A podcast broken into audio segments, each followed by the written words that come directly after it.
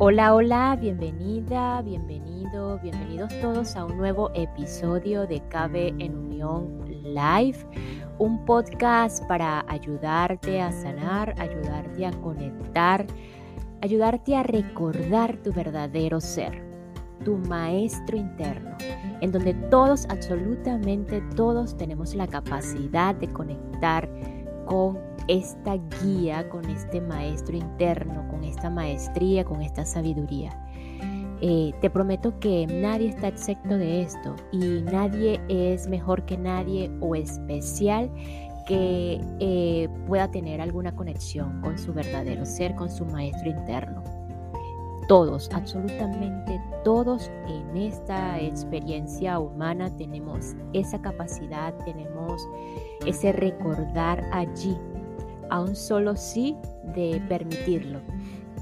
Y en este momento eh, estamos aquí en la lectura práctica de un libro, un proyecto llamado El plan de tu alma por el autor norteamericano Robert Schwartz, en la que eh, a través de su experiencia con pacientes, eh, mediums y canalizadores logran ir un poquito a otra, esa otra dimensión de la mente en la que puede ser que sea algo muy abstracto y a lo mejor eh, no lo entendemos, pero esa, esa es como la premisa de, muchas, de muchos caminos en el que no entendemos nada, solamente vamos a conectar, solamente vamos a recordar y pues cada uno en esta individualidad humana, eh, solamente en lo humano somos individuales, pues podemos conectar fácilmente con cualquiera de, de todos y la diversidad de caminos que existe en esta experiencia. Eh, ayer, en el episodio de ayer o en el episodio anterior, hablábamos un poco de ese permitir pensamientos, eh, ya sean buenos o malos, pero clasificados o no como pensamientos curativos. Pues cada uno en ese bueno o malo, pues cada uno está en su creencia, en su fe, en su, en su aprobación de cosas que para unos resultan negativos, pero para otros resultan positivos. Entonces, el día de hoy la invitación es que si estamos ya en ese permitir un pensamiento que sea curativo en lo humano, porque el, humano es el que tiene pensamientos, una vez que aceptemos cualquier pensamiento curativo, en el que yo les preguntaba si, si qué pensamiento se les ocurría, que por lo menos en lo particular a mí se me ocurría que aún soy tal como, como Dios me creó, como en eso que yo creo y le confiero fe, como en, eso que es más eh, poderoso que este cuerpo, en eso que está allí invisible y que eh, pues tiene esa divinidad allí, o en eso que yo considero eh, divino para mí. una vez que que conectemos con ese pensamiento curativo, ¿ok? En el que yo les comentaba eh, de que a mí se me ocurría que aún soy tal como Dios me creó. Aún soy tal como Dios me creó. Y cuando permitimos este pensamiento, por lo menos en el ejemplo de aún soy tal como Dios me creó, al mismo tiempo estoy eligiendo o estamos eligiendo entrar a un nuevo espacio o a otro espacio o no lo sé, se me ocurre la palabra dimensión. Estamos permitiendo o eligiendo entrar a otra dimensión que puede que para muchos ha estado adormecida. Escúchese bien, adormecida, para no decir desconocida.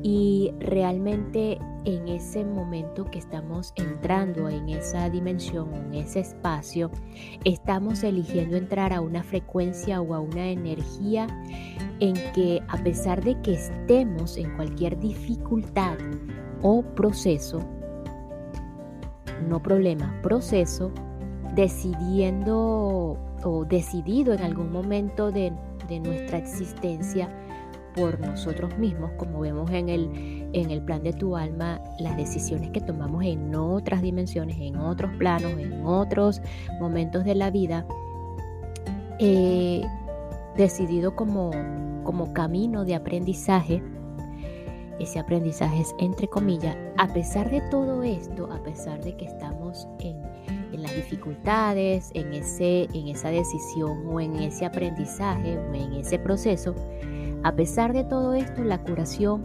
o la sanación es inevitable, totalmente inevitable. Va a suceder, está sucediendo. Entonces mi pregunta para el día de hoy, ¿estás dispuesto o dispuesta a elegir entrar a ese campo de energía curativa? Solo tienes dos opciones, sí o no. Y bueno, con estas dos opciones eh, vamos a dar paso a la continuación del episodio del día de hoy en la que vamos a continuar con el capítulo 3, los niños discapacitados, en donde continuamos con el relato de Jennifer Stewart, eh, recordándote que Jennifer decidió en su plan de alma traer o dar, eh, dar paso, dar canalización o dar vehículo o ser el medio para eh, llegar aquí a dos almas en las que decidieron tener una vida con discapacidad. Entonces eh, vamos a continuar con la sesión de Jennifer.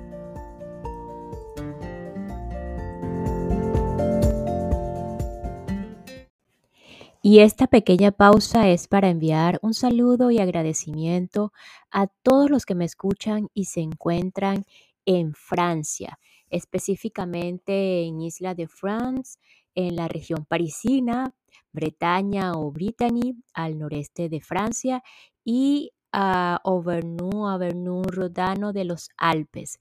Muchísimas gracias, eh, Francia. Merci beaucoup.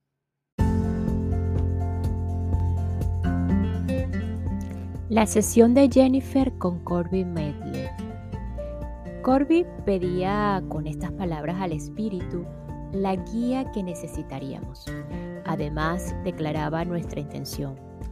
A un nivel espiritual, la intención tiene una gran importancia porque dirige el flujo de la energía. Al pedir ser un espejo claro, Corby pedía que el filtro de su mente fuera minimizado. Su intención no era dejar que las inclinaciones personales deformaran la información que recibiría. Jennifer, comenzó Corby. El espíritu está mostrándome la década de 1930. Es la oficina de un periódico y hay gente moviéndose de un lado para otro, con papeles en las manos, con el traqueteo de las máquinas de escribir de fondo Tú eres una de las personas que están tras el escritorio, uno de los periodistas. Estás escribiendo una historia que la gente no quería escuchar. Habías recibido información sobre la solución final. Te sentías muy frustrado. Estuviste llamando a todas las puertas, te sentaste en las salas de espera durante horas esperando reuniones que siempre se anulaban. Pero sabías que esas personas los judíos, entre comillas, no tenían voz y que tú tenías que ser su voz. Lo intentaste con el público estadounidense en el Congreso, en todos los sitios que pudiste para conseguir que la gente se pudiera o se diera cuenta por fin de lo que estaba ocurriendo. Tú no eras judíos, judío, perdón. Podrías haber ignorado aquello y seguir haciendo la página de sociedad, pero tenías un profundo miedo a ser rechazado o a que no te escucharan. Así que aquello fue algo que hiciste para el mundo entero. Tenías contactos en Europa, te contaron que se estaban construyendo campos de concentración, te hablaron de las desapariciones y de lo que estaba sucediendo en realidad con los judíos, algo de lo que el público americano en aquel momento quería mantenerse alejado. Ibas y venías entre Nueva York y Washington, bastante a menudo, tu oficina estaba en Nueva York, trabajabas en uno de los periódicos más pequeños, independientes y luchadores. Hiciste lo que pudiste para conseguir que la gente de Washington viera lo que estaba ocurriendo. para que alguien ofreciera alguna ayuda para que se incrementaran nuestras cuotas de inmigración, cualquier cosa. Pero te dieron un golpecito en la cabeza y te dijeron, sí estoy seguro. Lo de Europa llevan eh, rumoreándose durante mucho tiempo. Pueden ocuparse de eso ellos mismos. Nadie quería involucrarse, nadie creía en realidad que la Segunda Guerra Mundial iba a tener lugar, al menos no todavía. La sensación que tengo es que los niños estaban en Europa. Tus hijos estaban en el lado opuesto de la alambrada. Eran nazis. La lección para todos vosotros es mejorar vuestra comunicación. Te pasaste la vida intentando comunicar a los demás que este tipo de profanación del alma tenía que ser detenida. En aquel momento tus hijos, que también eran hermanos, pasaban su tiempo trabajando en la propaganda. Oh, cielos, exclamó Jennifer. Esto es increíble, porque mi hijo mayor está obsesionado con la política desde que era pequeño. Jennifer estaba confirmando algo que yo había visto frecuentemente en mi investigación, que el alma a menudo transporta ciertos intereses de una vida a otra. La razón por la que Ryan y Bradley eligieron volver sin capacidad para la comunicación o con un megáfono defectuoso es que tienen que aprender lo que es poseer la verdad y ser incapaz de comunicarla ya que anteriormente la habían poseído y deliberadamente la habían enterrado, explicó Corby. Con estas palabras, Corby nos proporcionó un atisbo a la motivación de las almas de Ryan y Bradley. Al final de cada encarnación física, el alma revisa su vida. Allí, Ryan y Bradley podrían haber visto que habían distorsionado la verdad para beneficio de la maquinaria de guerra nazi. Desde entonces planearon vidas en las que aprenderían el valor de una comunicación verdadera. Buscaron sus limitaciones para fomentar su evolución espiritual. Tú, de nuevo, en esta vida, tienes la verdad y estás haciendo lo que puedes para sacarla a la luz, dijo Corby a Jennifer. Decidiste guiarlos a través de sus vivencias de un modo que solo demuestra lo grande que es tu alma estás mucho más avanzada de lo que están ellos, en términos de edad del alma.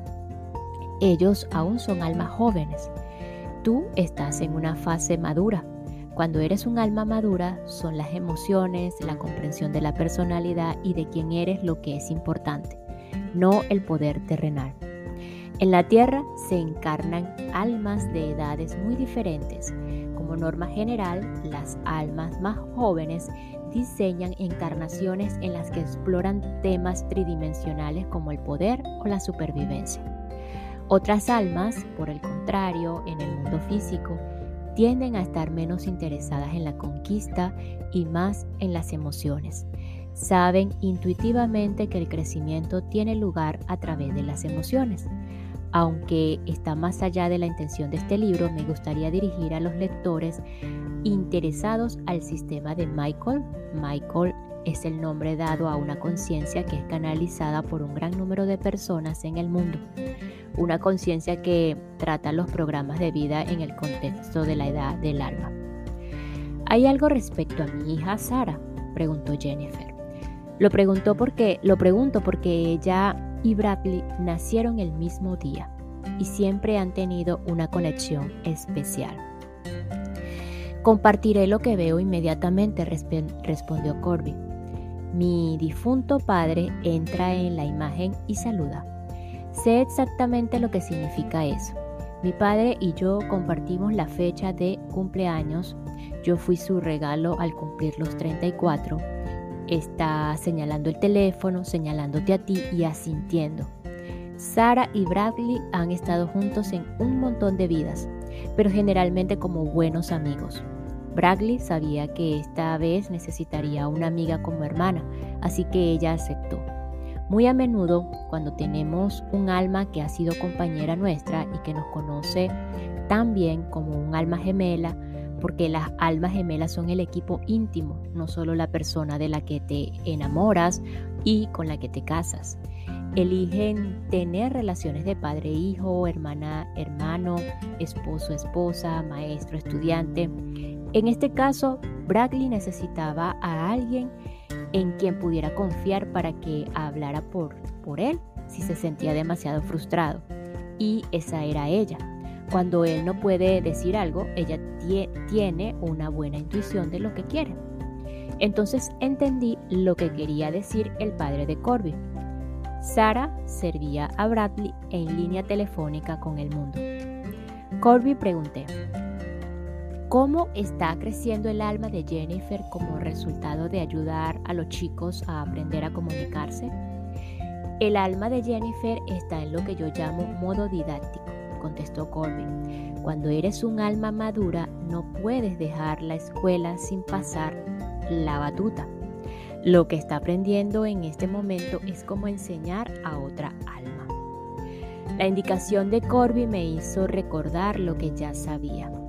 Un alma en su última encarnación en la tierra diseñará una vida en la que transmitirá su sabiduría acumulada y su conocimiento a otros. Y hacer esto, de hecho, es necesario para graduarse en la escuela tierra. Deja que explique cómo son las almas, continuó Corby. Tiene dedos, tiene manos, tiene brazos. Nuestras encarnaciones son como dedos. Se separan de la parte principal de nuestra alma y vuelven al final de una vida concreta. Vuelven a conectarse a esa mano, que es el alma, y ya completos nos conectamos de nuevo con Dios, el brazo. La mano de Jennifer ha bajado a esta encarnación para enseñar a Bradley y a Ryan que están trabajando en su crecimiento personal. Cuando la mayor parte de nuestro karma personal está completo, entonces como almas estamos deseando ir a ayudar a otros. Visto de este modo, la experiencia de Jennifer como madre de dos niños discapacitados no podía ser malinterpretada como un castigo para ella, debido a lo que nos habían contado sobre el papel de sus hijos en la guerra. Sin embargo, sería posible malinterpretar sus discapacidades como castigos para ellos. Sin embargo, yo sabía que las almas ven el karma como una oportunidad para equilibrar la energía, no como un castigo. Corby podría deducirse que las discapacidades de Bradley y Ryan en esta vida son un castigo por haber sido nazis. ¿Puedes hablar de eso? Que alguien fuera nazi no significa que su alma sea negra y que por lo tanto merezca ser castigado. Ellos eligieron hacer eso para aprender. Es una cuestión de equilibrio y consecuencia. Si tienes mil dólares y eliges gastártelos en otras cosas que no son el alquiler y las cuentas pendientes, la consecuencia será que te retrasarás en el pago y perderás el apartamento. ¿Estás siendo castigado? No, es causa y efecto. La gente tiene que sacarse la idea de castigo de la cabeza. Tu alma elige probar todo tipo de cosas. En unos casos es poder, en otros riquezas. Puedes tener un montón de dinero y usarlo sabiamente, o puedes tener un montón de dinero y ser avaricioso. Esto puede resultar confuso, pero nada es bueno o malo en términos de cómo aprendemos. Es solo otro capítulo más del libro.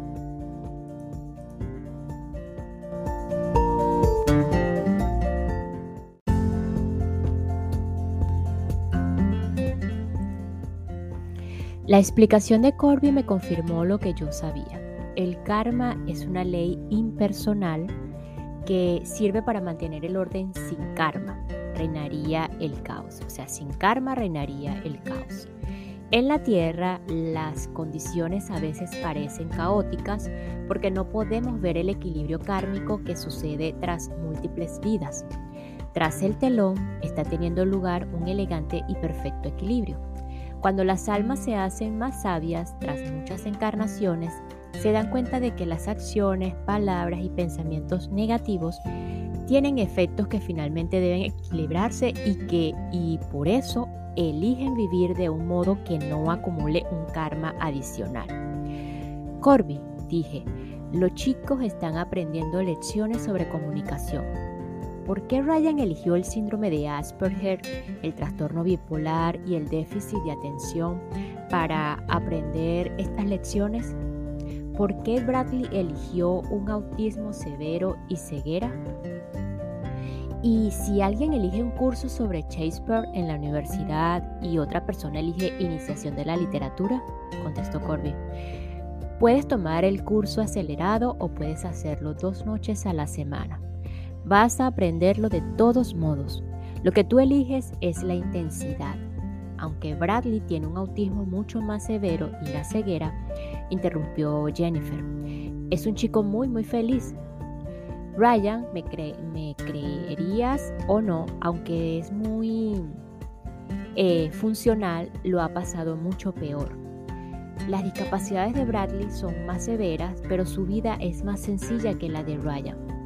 Continuaremos con lo de la universidad y las lecciones, dijo Corbin. Cuando eliges el curso que vas a hacer aquí abajo, también eliges tus libros de textos. Los libros de texto son todos válidos, pero tienen diferentes puntos de vista. Bradley quería estar encerrado en lo que tenía una grave discapacidad para asegurarse de que aprendía. Él está en el curso intensivo, si queréis decirlo así. Ryan es más parecido al chico que estudia por, que estudia por, libre, por libre escolaridad Sabe lo que tiene que hacer, pero no tiene una estructura férrea sobre cómo tiene que hacerlo. Ambos saldrán de esta vida con algunas lecciones muy valiosas. Esto no es la primera vez que Ryan se interesa por la política. Ryan, es un líder, es su inclinación natural, pero hay algunas vidas en las que no puede tener el liderazgo. Además tenemos vidas tanto masculinas como femeninas. La energía masculina femenina de Ryan es un poco más fuerte como femenina que como masculina. Estas vidas, como hombre, siempre son más duras para él. Yo había visto situaciones similares en otras personas. A menudo alguien ha tenido una preponderancia de encarnaciones masculinas que tendrá dificultades en una vida como mujer y viceversa. Cuando las almas evolucionan, buscan el equilibrio en sus aspectos masculinos o femeninos y diseñan encarnaciones en las que aprenden a expresar la energía que es menos familiar para ellos. Ryan ha tenido algunas experiencias psíquicas en los últimos años y Bradley también dijo, dijo Jennifer, y Bradley también. Esto está relacionado con sus discapacidades la mayoría de los niños que vienen ahora son los que suelen llamarse niños índigo, respondió Corby. Los niños índigo son la siguiente versión del Homo sapiens. Están mejor conectados que nosotros en el sentido de que son capaces de acceder a otras dimensiones. Eso no significa que nosotros no podamos hacerlo, pero es como un, como un viejo ordenador. A veces tienes que tocarle un modem extra o cambiar la pila. Los índigos son un moderno ordenador portátil. Tienen todas las conexiones, pueden acceder a lo que tienen con mayor eficacia. Hay una pausa que sugiere que nuestra sesión con Corby ha llegado a su fin. Corby, pregunté en conclusión, ¿qué te gustaría decir a los padres de niños discapacitados? Ensálzalos, contestó Corby, ensálzalos. Respetad sus elecciones. No elevéis la vista a Dios y digáis, ¿por qué yo? No es un castigo. Recordad, hay ahí un alma totalmente funcional que no tiene problemas para hablar, que no tiene espina, espina bífida, que puede ver, que puede oír, que puede pensar. Ellos han elegido un traje enfermo con costuras mal cosidas, pero lo que hay dentro de ese traje tiene un propósito.